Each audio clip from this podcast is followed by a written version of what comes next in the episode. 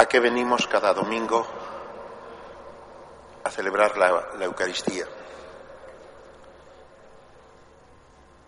Al menos, ¿a qué vengo yo cuando la celebro? ¿A qué? ¿Qué es lo que busco cuando la celebro cada día?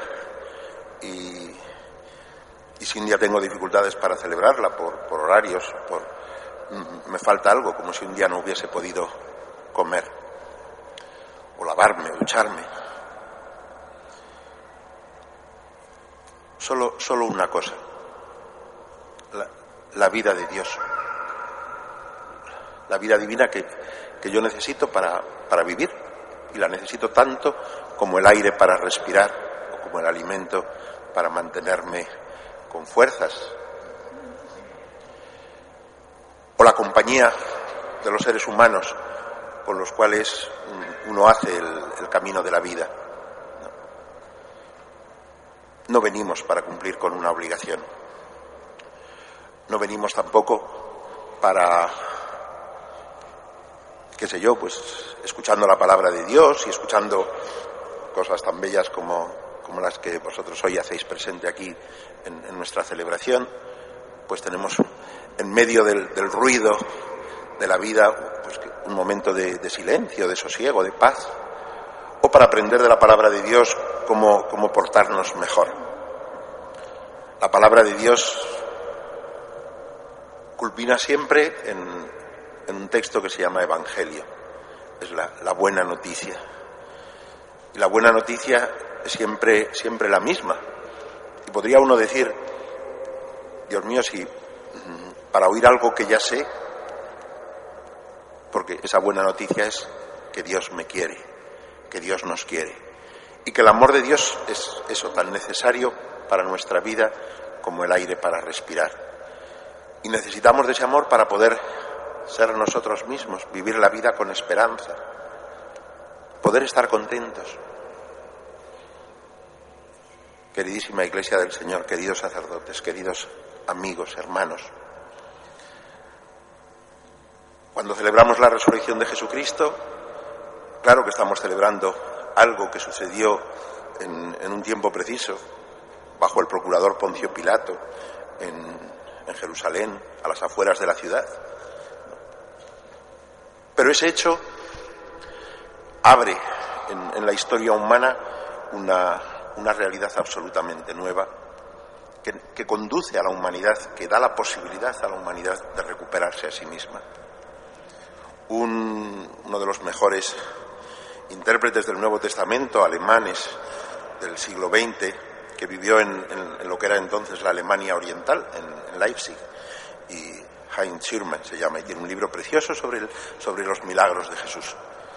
Y su conclusión, o una de sus conclusiones, al final es el hecho de que prácticamente la inmensa mayoría de los milagros de Jesús sean curaciones, nos enseña algo sobre nuestra condición humana.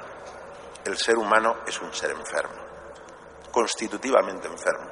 De la misma manera que, que somos hombre o mujer y que todos somos hijos. De la misma manera que hay unos rasgos que definen a la persona humana por en relación a, a los demás seres de la creación, incluso a las demás especies animales, y que son únicos, de la persona humana, de la, del ser humano, de la misma manera nos constituye una cierta enfermedad. Antes de la Pascua hemos recordado la curación del ciego de nacimiento. Y aquel pasaje nos recordaba que, que Cristo viene a abrir nuestros ojos porque todos de una manera o de otra estamos un poco ciegos, ciegos con respecto a quiénes somos, con respecto a nuestra condición humana. Nuestra condición de enfermos forma parte de nuestra condición mortal. También, justo antes de la Semana Santa, leíamos la resurrección de Lázaro. Aquel pasaje también donde Jesús dice, yo soy la resurrección y la vida. El que cree en mí, aunque haya muerto, vivirá. Y el que está vivo y cree en mí, no morirá para siempre. Cristo viene a nuestras vidas para devolvernos a nosotros mismos y para recordarnos no para sacarnos de nuestra condición mortal y de esa especie de apéndice de nuestra condición mortal que es nuestra, nuestra condición de enfermos. Porque todos, hoy, hoy algunas personas pues están más enfermas, hay personas que, que, están en los hospitales, hay personas que, que, viven la enfermedad en su casa, pero todos, hasta el más sano, hasta el, más atlético y, y, y eso, el más sano de todos nosotros, algún día estará enfermo. Algún día sucumbirá a la enfermedad, porque la enfermedad forma parte constitutiva de nuestra condición mortal. Quiero subrayar que Cristo no ha anunciado nunca el que, el que de alguna manera nosotros íbamos a trascender esa condición mortal. Él mismo se, se sometió a la muerte. Él mismo se hizo partícipe de esa condición mortal y bebió el, el cáliz de nuestra condición humana hasta el fondo. Y bebiéndolo hasta el fondo, la transforma. ¿De qué manera la transforma? Haciéndonos aquí soñar o, creando un mundo de evasión en el que podamos vivir, diríamos, olvidándonos de esa condición mortal. No, no, no. Eso, eso lo hace la cultura en la que vivimos, que no es cristiana. Eso trata de hacerlo toda la industria del, entertainment y, y, todo el mundo de evasión al que se nos invita constantemente a vivir. No, Cristo me permite mirar, mirar de frente a la muerte y mirar de frente a la vida. Mirar, mirar con amor la realidad, sea la que sea. Sin, sin sueños de una evasión que en el fondo es siempre una mentira, sin sueños de un fin de semana que al final siempre tiene un lunes. Cristo me abre los ojos para mirar mi pequeñez con ternura, con la misma ternura y el mismo amor con el que Dios nos mira. Cristo abre en nuestra experiencia humana el horizonte de una vida nueva. Y ese horizonte es tan decisivo para nuestro corazón que se puede llamar un nuevo nacimiento cuando se bautiza un niño, cuando celebramos la noche de Pascua, los, los bautismos, cuando, cuando caemos un poquito en la cuenta de lo que significa ser cristiano como afirmación de la resurrección de Cristo y de sus implicaciones para nuestra existencia humana concreta, nos damos cuenta que ser cristiano es volver a nacer. Que ser cristiano es sencillamente acceder en esta vida sin que el Señor nos, nos libre de ninguno de los condicionamientos de esta, de esta vida. Si uno pasa o cruza una carretera en el momento en que viene un coche disparado, pues el coche te atropella. Y no por ser cristiano o no por, no por mm, estar cerca de Dios te vas a librar de esas circunstancias, de ninguna de las circunstancias que forman nuestra humanidad.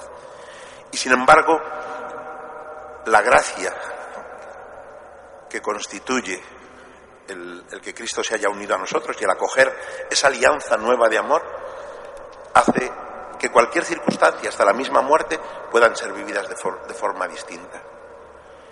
Y ciertamente que las dificultades, los límites, las heridas que hay en nuestra vida como parte de nuestra condición mortal, son transfiguradas desde dentro, no porque desaparezcan, sino porque la presencia de Cristo nos permite vivirlo todo de otra manera, con otros ojos. Con una mirada que además no es una mirada de engaño, el engaño está en olvidarse de esa condición. Y qué difícil es al hombre mirar a esa condición de frente si no tiene la gracia de Cristo y el horizonte de la vida eterna. Qué difícil es no, buscar evadirse, no, buscar escaparse, no buscar no mirar al dolor, no mirar, no mirar a nuestra condición humana, la realidad de lo que somos si no tenemos la gracia de Cristo.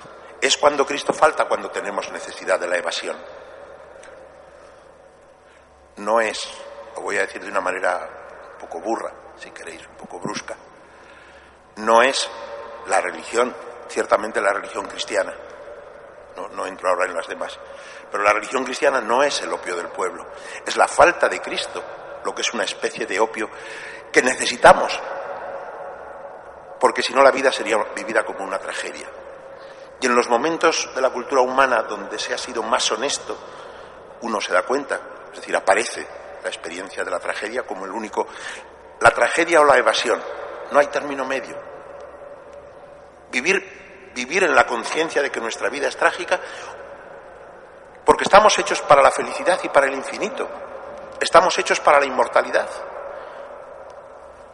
Un pensador muy reciente decía hace poco que, que cuesta comprender por qué el mal ha sido vivido a veces o pensado a veces como una objeción a la existencia de Dios. Dice, la existencia del mal es una de las pruebas más, más sólidas de la existencia de Dios. Porque los animales no tienen conciencia del mal. Solo porque estamos hechos para una vida que es propiamente divina, que no es nuestra experiencia de la vida, podemos percibir el mal como mal. Nos duele el mal. Lo prevemos. Nos, nos defendemos contra él. Lo juzgamos como mal.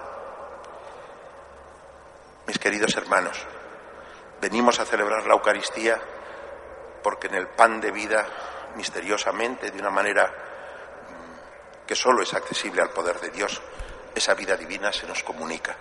Repito, eso no nos libra de un accidente de coche, no nos libra de, mm, de, la enfermedad o del envejecer, no nos libra de nuestra condición humana aquí en este mundo, pero abre en este mundo, en esta condición, el horizonte de un amor sin límites y de la vida eterna, y eso genera un tipo de hombres distinto. Un tipo de hombres cuya belleza, cuya verdad es tan grande que cuando uno reconoce, cuando uno lo reconoce, cuando uno se encuentra con, con una persona de fe, con un cristiano de verdad, con un santo, uno, y un santo no es nunca una persona que tiene muchas cualidades, es alguien que vive de la gracia de Cristo y para la gracia de Cristo, que vive para Cristo. Cuando uno, uno encuentra un tipo de humanidad que todos envidiamos, que todos quisiéramos para nosotros mismos, no son personas iluminadas, no son personas que se engañan a sí mismas, no son personas cuya, razón, cuya humanidad esté disminuida por el hecho de su pertenencia a Cristo, todo lo contrario. Uno se encuentra con personas verdaderamente cabales, sólidas, estructuradas por dentro, de un modo que no nos es accesible, no es un fruto del, del esfuerzo, del cálculo, del, del, trabajo, del empeño, del sacrificio, no es un esfuerzo humano, es el fruto de la humanidad que nace cuando acogemos al Señor. Mis queridos miembros de la hospitalidad, mis queridísimos enfermos, muchos de nosotros amigos ya de, tiempo, de haber estado muchas veces juntos. Queridos todos, abrimos nuestros corazones a Cristo, abrid nuestros, vuestros corazones a Cristo, abrid vuestras vidas al Señor. Solo el Señor hace florecer la humanidad verdadera. Hoy pasan otras cosas en el mundo que tienen importancia para nosotros y que yo no quiero dejar de mencionar. Una, os pongo un ejemplo de ese tipo de humanidad que yo decía, la humanidad del Papa Francisco tan diferente de la de Benedicto XVI y tan diferente a la vez de la de Juan Pablo II, y uno ve, diríamos, cómo en todos ellos esa humanidad suya ha sido potenciada por su pertenencia a Cristo. Pero hoy el Papa está visitando una de las zonas más calientes, más sensibles, más, más delicadas del, del, del mundo. Lo ha hecho con una libertad, lo está haciendo con una libertad pavorosa frente a los poderes del mundo poderes dotados de ejércitos, de, servicios de espionaje potentísimos, y, y el Papa, que no tiene más que su humanidad y su fe, acude allí con toda la sencillez del mundo, arriesgando su vida, proclamando la verdad y la libertad y la verdadera, el verdadero horizonte de una humanidad en paz y de una condición humana vivida en la verdad y no en la mentira pidamos por los frutos de ese viaje, pero, pero os aseguro que esa humanidad no nace más que del encuentro con el Señor. En segundo lugar, es un día de elecciones. La conciencia de cada uno es la conciencia de cada uno, pero es uno de los momentos en los que tenemos para expresar de una manera o de otra nuestra participación en el tipo de sociedad que queremos tener. Señor, son elecciones europeas, que no construyamos una Europa que no construyamos una polis, que no construyamos una convivencia humana solo sobre los intereses, sean del tipo que sean, o sobre las luchas de poder y los repartos de poder. Una, una civilización es tanto más humana cuanto más grande su capacidad de amor, de perdón, de búsqueda del bien común. Eso es lo que nosotros como cristianos estamos llamados a buscar y a promover. Y las elecciones son, si queréis, una particular expresión de esa voluntad nuestra. Pero si hemos conocido a Cristo, no solo en las elecciones, sino 24 horas al día, todos los días del año, estamos llamados a promover una sociedad verdaderamente humana, cuyo centro sea el amor. Y sólo así será verdaderamente humana. Sólo así los problemas económicos, los problemas de inteligencia entre los pueblos, los problemas de convivencia entre unas culturas y otras, podrán encontrar, con muchas dificultades tal vez, pero podrán encontrar camino de solución. Fuera de, aquello, de aquella virtud que Juan Pablo II llamaba el amor social, fuera de eso no hay solución. No hay solución para ninguna sociedad. No hay más que el crecimiento del resentimiento, del cinismo, del vacío, de la desesperanza.